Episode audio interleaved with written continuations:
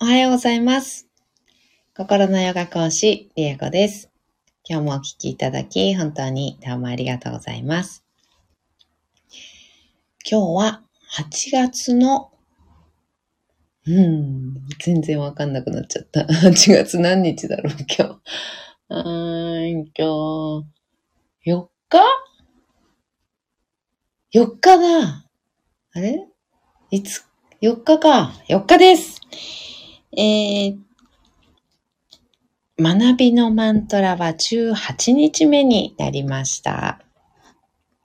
えーいよいよね、えー学びのマントラも、あの、途切れ途切れで、あの、やってきましたけれど、18日目ということでね、21日間唱えますので、本当に残すところあとわずかという感じになってきました。えーそして明日から、えーマントラ合宿の、えー二つ目のマントラ、完璧と充足感のマントラの、えー唱え始めるのがね、明日からという感じになっております。えー明日は発音練習の講義があります。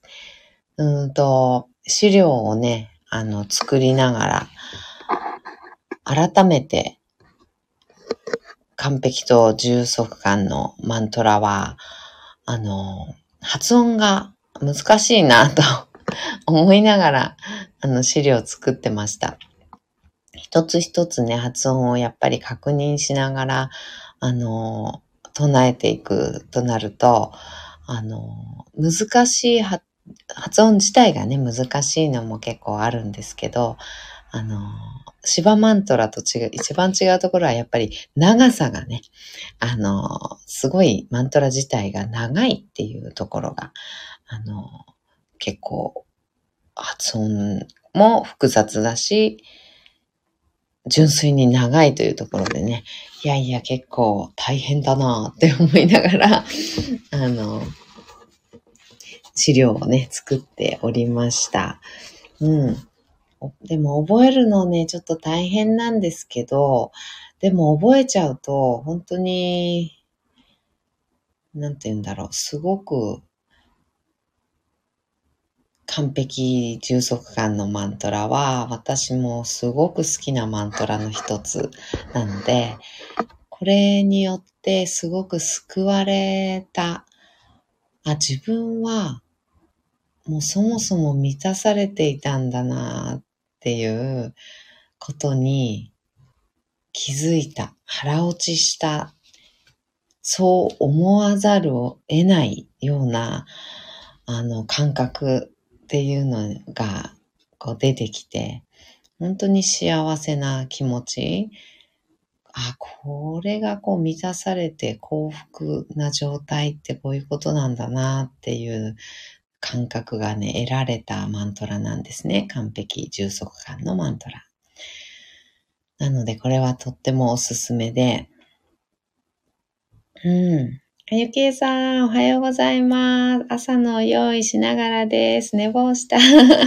はい、大丈夫です。ありがとうございます。おはようございます。そうなんです。なので、このね、充足感のマントラは、うん、本当おすすめなものの一つで、で、これは一度ね、あの21日間の朝のおはよう瞑想で、このマントラ唱えていますので、あの、ちょっと遡ってね、あの、スクロールしていただいて、遡っていただくと、完璧充足感のマントラっていう21日間が出てきますし、もっともっと遡っていただくと、うんとそのマントラだけを唱えている、あの、ライブじゃなくてね、収録でそのマントラだけを唱えている、あの、配信が、本当に下の下の方にあったはず、配信したはず、ううちょっと後で見てみますが、うん、配信してあると思いますので、そちらの方ね、あのー繰り返し流していただいたり聞いていただくととてもいいかなと思います。で、このマントラを、うんと、明日からですね、明日発音練習をして、えー、朝唱え始めるというような、えー、のが始まっていきます。で、この完璧充足感のマントラについてなんですが、うーん、なんていうのかな。よく、最近よくね、あの SNS とか、あのスピリチュアル界隈の方とかの発信で、あの、まあ、そもそもね、私たちは生まれながらに、こう、完璧ですよとか、満たされているんですよとか、うん、樽を知るとかね、うん、すべて満たされている、足りている、うん、っていうことを知りましょうとか感じましょうとかっていうような、あの、お話っていうのをね、されてる方結構、あの、たくさんいらっしゃって、で、そういうふうにね、感じながら生きていらっしゃる方っていうのがね、あの、腹落ちしてね、うん、だんだん増えてらっしゃるんだなっていうのがすごく、あの、共感とともにね、嬉しい気持ちになったりするんですけど、なほさん、おはようございます。おはようございます。すいません、遅刻です。全然遅刻とかないので大丈夫です。えー、ゆけいさん、なほさん、おはようございます。なほさん、ゆけいさん、おはようございます。はーい。えー、そうそう、そう。なので、うん、その、満たされているんだっって無理やり思うってなってくると、あの、やっぱり周波数もね、下がってしまうし、私は満たされてる、満たされてるって、なんか、こう思い込もうとするっていうのかな。うん、そうした方がいい。満たされているということを知りましょうとか、満たされているっていうことを感じましょうとか、うん、そうするといいですよっていうふうにね、あの、言われてるんですけれど、で、それに感謝しましょうってね。うん。なんですけど、満たされていると感じれていないのに、心底では感じれていないのに、あの、満たされてる、満たされてる、あれもあるし、これもあるし、こうやって生きていけてるだけでもう本当に感謝だな、ありがたいなって、本当に心から心底思えているのであれば、それはとっても素晴らしいことで、本当にそれって大事なことなんですよね。本当に大事なこと。それを知るということ。大事なんですけど、本当の本当はそういうふうにどこか思えていないのに、そういうふうに思おうとするっていう作業自体が、こう波動を下げてしまうというかね、周波数を下げてしまうっていうようなことになってきたりするので、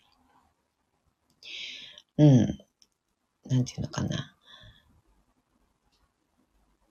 満たされてるんだ、感謝だ、ありがとうございますって、なんかどっか思えてないのに、そういうふうに思い込もうとするっていうふうになっってきちゃうと、だんだんそういうふうにね、思えていける場合ってすごくあるんですけどね。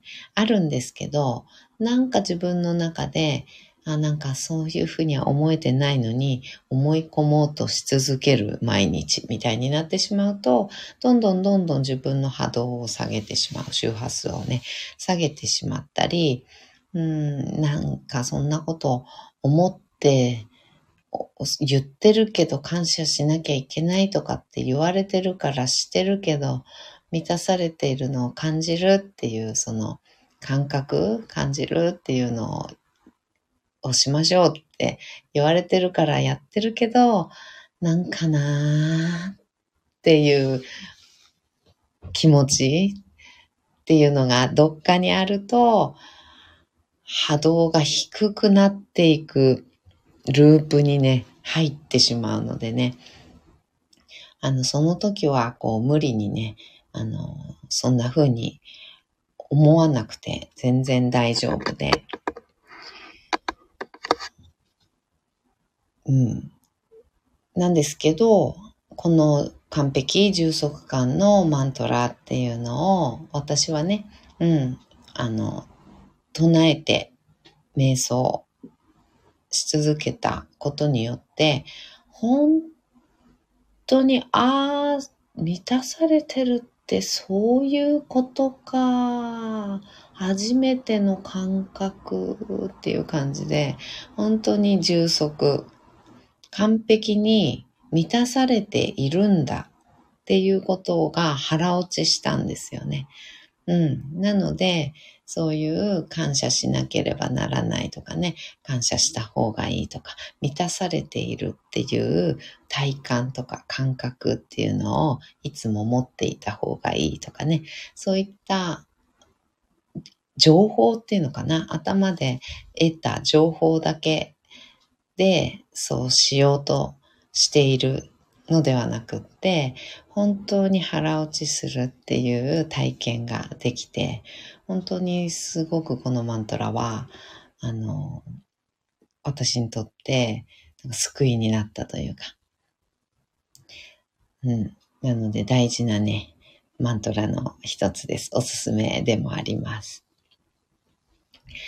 はい。ではでは、えー、今日はね、まだまだ学びのマントラ18日目でございますので、学びのマントラを今日も7回唱えていきたいと思います。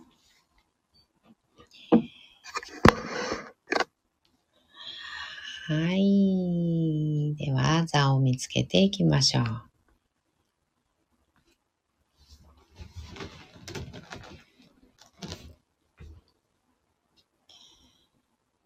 骨盤を立てた状態で座ります。骨盤から背骨を空に向かって伸ばしていきましょう。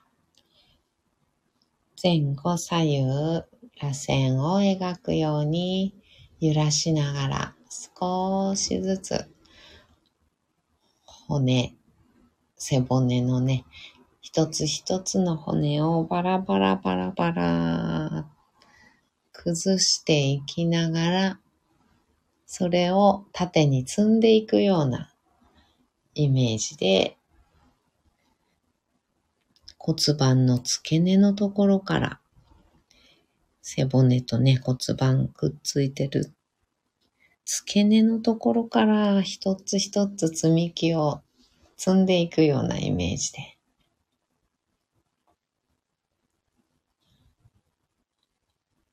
一番てっぺんまで最後の一つまで背骨積み上げたらその上に頭をポコーっとねそーっとバランス一番取れるところに乗せてあげるようなイメージです。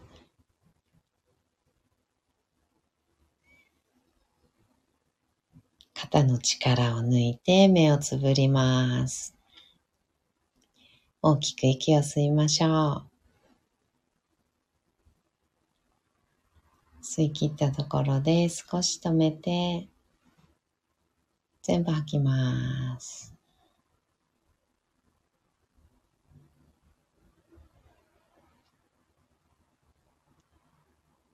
ご自分のペースで結構です。あと2回繰り返しましょう。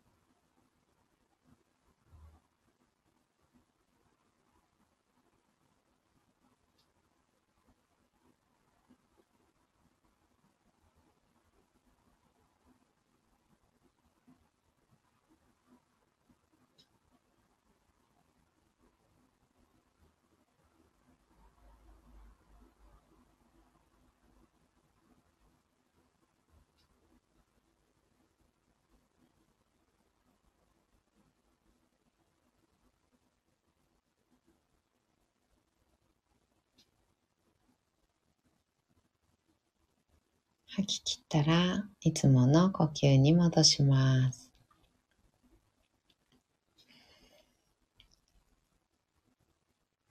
それでは学びのマントラ7回唱えていきます。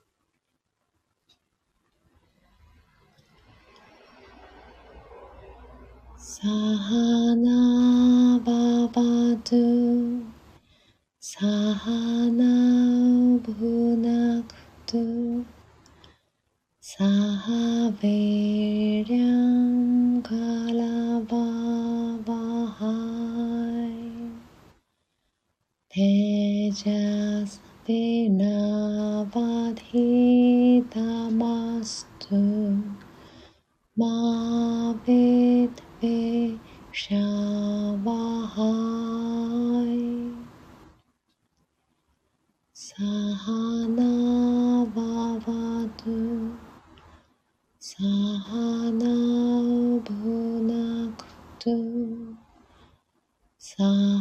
कावेर्यां कालापापाहाय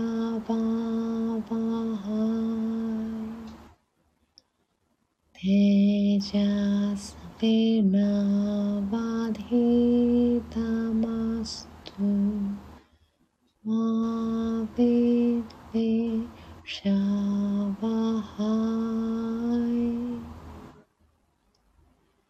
सहाना पापातु Sahana Bhunaktu Sahaviryam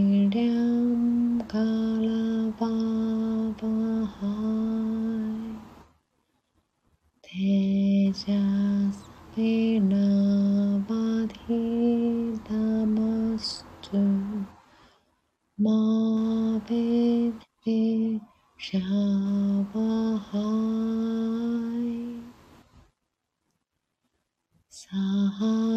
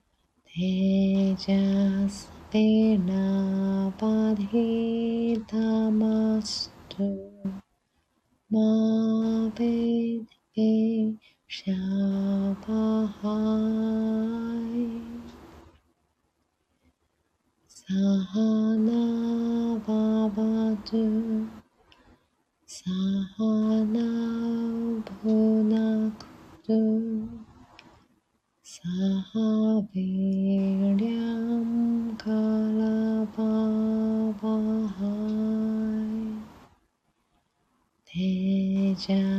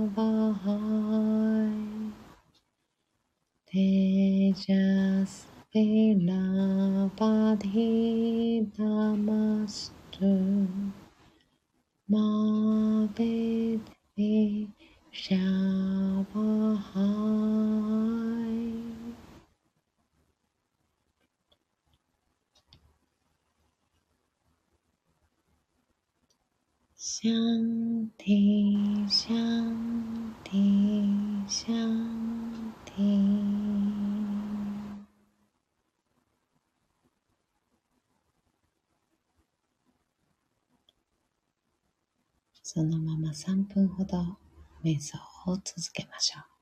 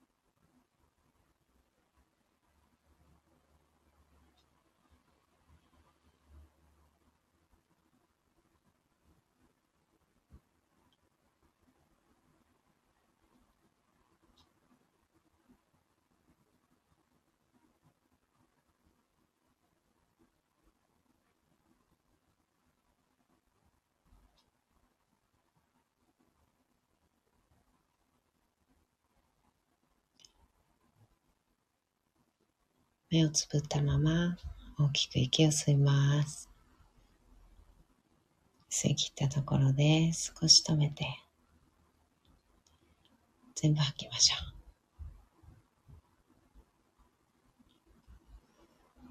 ご自分のペースであと2回繰り返します。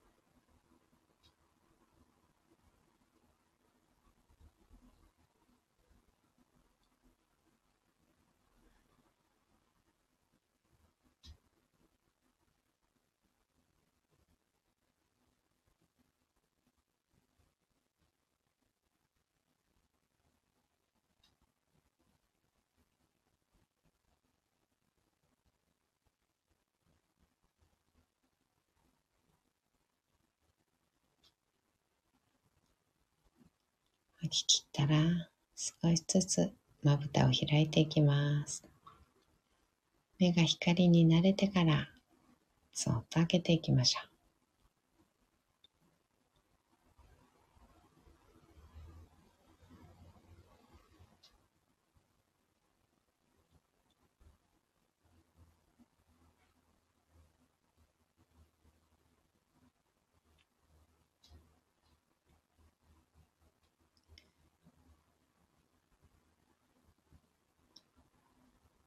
目を開いたらもう一度大きく息を吸います。しっかり吐きましょう。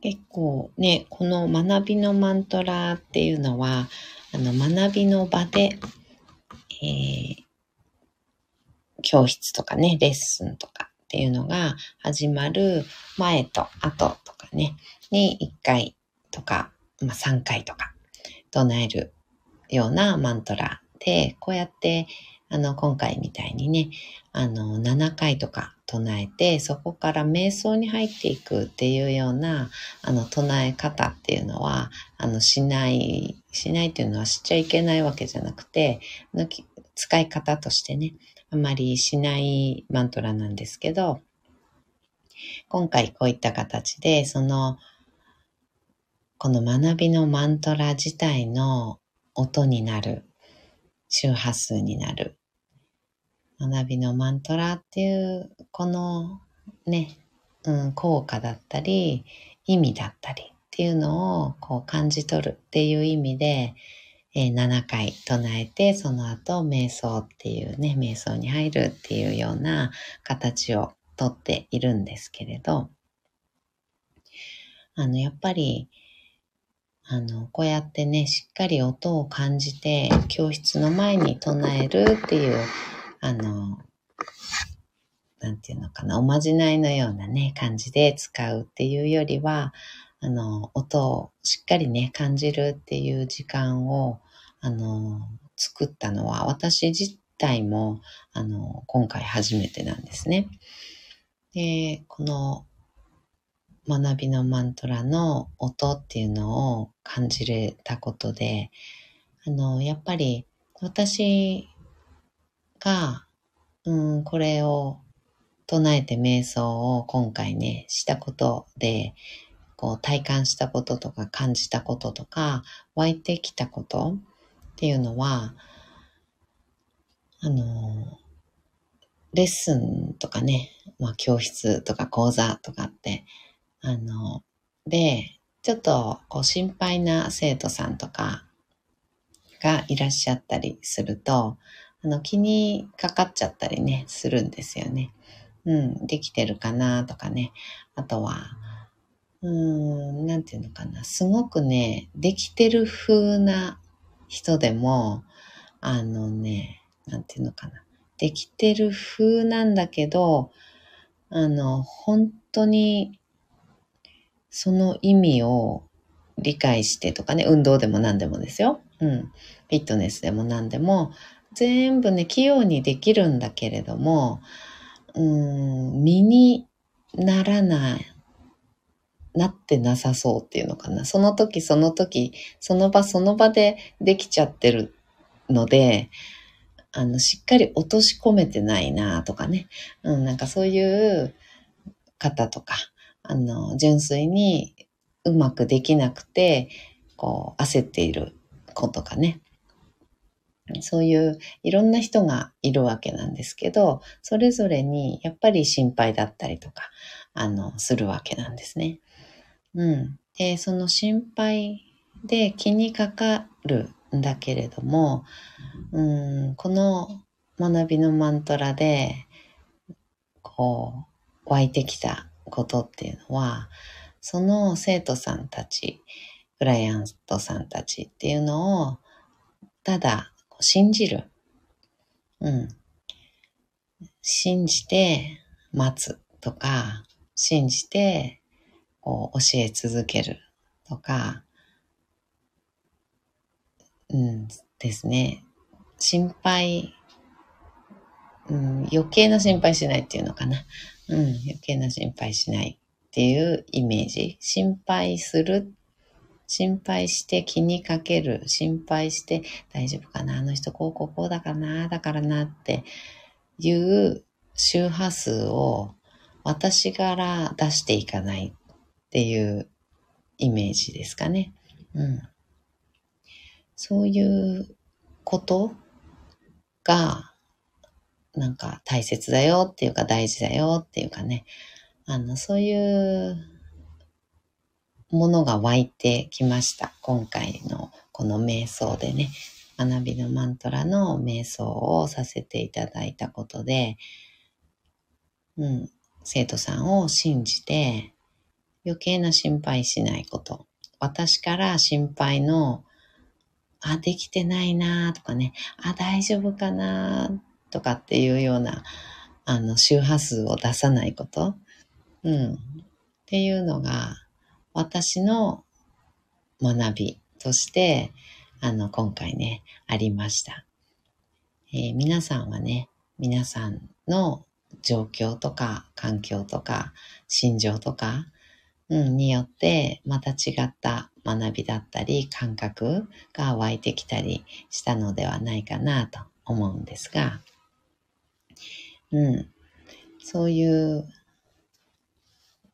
感じで、やっぱりその時、その人が、うん、求めていることだったり、その人に必要なことっていうのが、瞑想によってもたらされるので、特にこのマントラ瞑想っていうのは、そのマントラの周波数、そのマントラの意味とか効果っていうのに沿ったような、あの、ことがね、力強くその方に起こってくるっていうのがあるので、なんかすごく今回ね、初めての私も体験だったんですけど、うん、とっても良かったなっていうふうに学びが深いなっていうふうにあの感じました。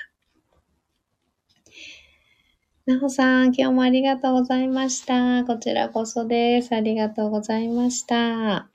ゆけいさん、りえこさん、私ね、今日配信予約している題目ね、子離れ、親離れについてなのよ。うんうん。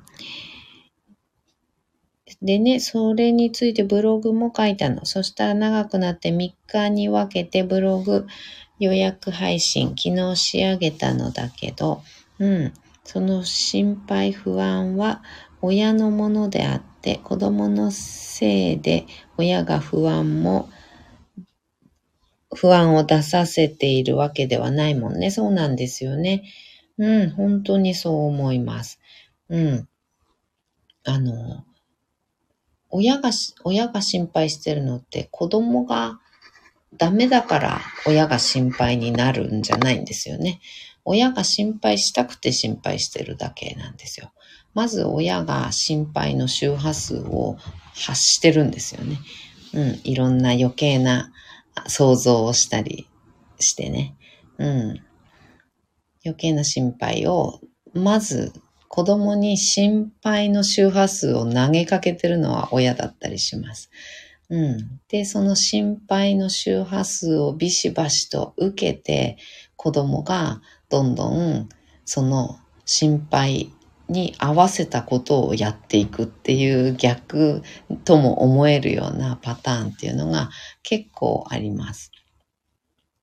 あの、なんか怪我、ね、ちょっと怪我してきたりとかね、ちっちゃい時とかなんか転んだりとかね、そういう、あの、本当はそんな心配しなくてもいいようなことで、あの心配の周波数を親がバンバンバンバン出して、その子にね、あの、投げかけるというか、その子に心配の周波数、こうなっちゃう危ないが、こうなっちゃダメだとかっていう心配の周波数っていうのをどんどん出していくことによって、それ子供キャッチしますから、うん。で、その心配通りになるんですよね。心配の周波数を、あの、まとっちゃうので、子供が。うん。親が発していることによって子供がまとい、で、その心配通りの周波数になってしまうので、心配なことが起きるんですよね。うん。っていうそ、逆とも思えるような現象がかなり起きていると思います。うん。子供が転んだり危ない目にあったりするから心配するんだって親は思ってるんですけど、あの、逆なんですよね。うん、違う。親が心配の周波数をビシバシ発するから、その通りに現実がなるわけです。そういうようなことに気づけたりすると変わってきますよね。うん。子供を信じる。ただ子供を信じて余計な心配をしないと親が決める。親の覚悟でもあります。うん。親は心配したいから。親は心配したくてしたくてしょうがなくて心配してるので、心配しないって親が決めること。うん。余計な心配しない。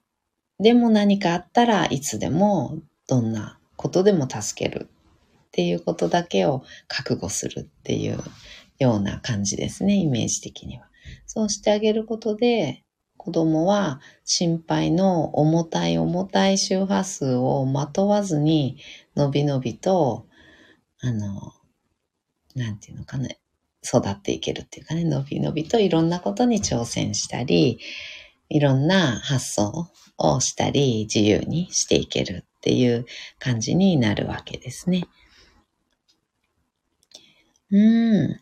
計算、なぜかリエコさんとリンクすること多いなって今思ってます。本当ですよね。なんかよくこういう感じに、今ちょうどとかね、そういうのすごくありますよね。多いですよね。今ちょうどそんな感じのことがあってとか、クライアントさんでそういう人がいてとかね、そういうの結構リンクすること多いですよね。うん。なおさんですよね。あ、なおさんもそうですか。ねえ、ほんと。ねそういうふうに前もね、なおさんもおっしゃってましたよね。うんうん。計算で私はそこまろやかに書きました。うんうんうん。なおさん、私が HSP になった頃、その頃うちの母がうつ病だったのですが、うんうん。小児科医が母にすごく怒って、あんたがそんなんだからこの子はこうなっていくと怒ってまして、うんうんうん、その通りだなと思いました。なるほど、なるほど。うん。なほさん、私は、あ母は私が異常だということに気づき、小児科や精神科にどんだけ行ったか、うん、連れて行かれました。うんうん。なほさん、精神科の医師は薬を出しますね。うん。ある小児科医だけが母にめちゃくちゃ怒っていました。うんうん。私、能面のような子だったのですが、うーん。その時、初めて涙が出たんです。よく覚えています。ああ、そうなんですね。うーん。そうなんだ。その小児科医の先生が言ってくださっ、自分の心をこう代弁しているかのようだったんですかね。うん、そういう本当のね、心の中っていうのが、ぎゅーっと、その先生がお母さんにね、言ってくださったのがまさにのことで、心にこう響いたというかね、うん、自然に涙が出てくるっていうようなことがあったんですね。うーん。計算、私も食欲なくなって食べなくなった時、それ親の食べさせたい思いからなんやけど、余計食べる気失せてね。うん。そして病院へ連れて行かれて先生に注意されてました。うーん。ゆきえさん、後天性の HSP さんは結構おられます。そうですね。もういっぱいいらっしゃいますよね。ゆきえさん、私もそこに近いので、発達障害 ASD も入ってると言われたのよね。うんうんうん。ゆきえさん、なほさんも大変やったね。うーん、ぎゅー。ハグ。皆さん、ゆきえさんもすごい子供さんの時代でしたね。ねうん、本当に辛かったですね。本当ですよね。うん、ゆけいさんね、よしよししましょう。よしよししましょう。ひたすら本当にね、よしよししてください。うん。ね、こうだからダメなんだとかね、こうだからこうなっちゃったんだとか、こんな風になって、こうね、よくならないこんな状態が続いている自分っていうのがなんでなんだとかね、あの、そういうのは全くもう、あの、考える必要はありませんので、ただひたすらひたすら、よしよしよしよし、頑張ってます。うん、それこそね、先ほど言いましたが、完璧充足感の、あの、マントラじゃないですけど、うん、そういうことです。ね、明日からそのマントラを唱えて、またこうちょっとね、違った味わいがあるかと思います。うん。なおさん、私もそうでした。なぜこんなところに生まれたんだろうとか考えました。うんうん。私は気づいた時にはすでに HSC でした。うん。なんかね、でもそれがあって今なので。うんうん。ケイさん、そうそうそう。そこよね。よし。ナモさん、感謝です。うん。計算、そしてかなり自分にいろんなことを OK できるようにね。うんうんうん。ね、本当ですね。だんだんと少しずつでね、あの、本当いいと思います。こうやってね、瞑想したりとかして自分のね、心っていうのをこう見に行くっていう時間っていうのをね、あの、本当に大事に、ね、していただいて、実践していただいてるので、うん、本当に少しずつ、本当に根深いものたくさんありますし、まだまだどこまで掘れるんだ、みたいな、あの感じがね、すごくします。私も、あと、もう一生多分何かしらどんどんいろんなものが出てくるんだろうな、みたいな あの感じがしています。うん。どこまでも、だから、掘っていって、どこまでも何でも、あの、一生出続ける。うん。一生終わりがないっていうのかな。学びに終わりはないので、あの、今世、今世だけで学びきれるようなものではないので、あの、そもそもね、あの、なんていうのかな。悟れないであろうと私は思っているので、あの、ずっと学び続けて、まあ、唱え続けて、体感を得続けて、いろんなね、あの、深掘りをし続けてっていう感じで、うん、やっていこうっていうふうにね、あの、気軽になんですけどね。でも、うん、決意というか、うん、まあ、覚悟って言うと、ちょっとなんか大げさなんですけど、うん、そういうふうに決めているというかね、うん、感じです。ねえ、ゆけいさん、根深いです。根深いよね。本当ですよね。本当根深いですね。いや、本当に根深いです。うん、掘っても掘っても出てきます。うん。でもその度にね、一つ一つ癒されていくので、昨日の自分とはまた違う。うん、一昨日の自分とはまた変わってるなっていう毎日。うん。っていうのが気づくたびに何かが出てくるたびにまたあーってこう癒されるようなうん、気づいたことによって気づいただけで一旦解決するような感覚っていうんですかね。うん、そういうのが得られるのでね。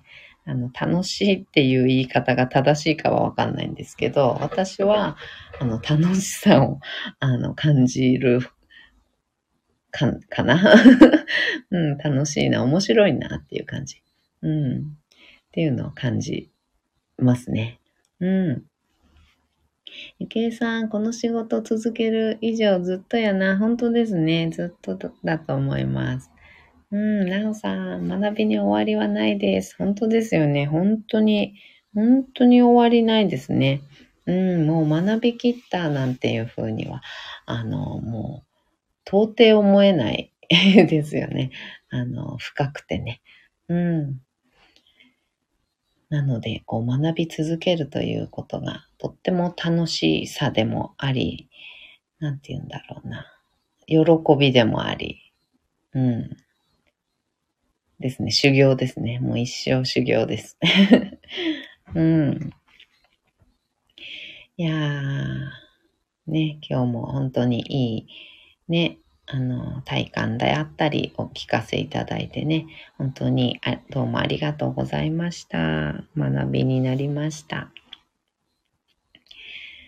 はい。ではでは、今日はこの辺でおしまいにしたいと思います。本当に今日もどうもありがとうございました。はおさんありがとうございました。こちらこそです。ありがとうございます。ゆけいさんありがとうございました。ではでは、バイバーイ。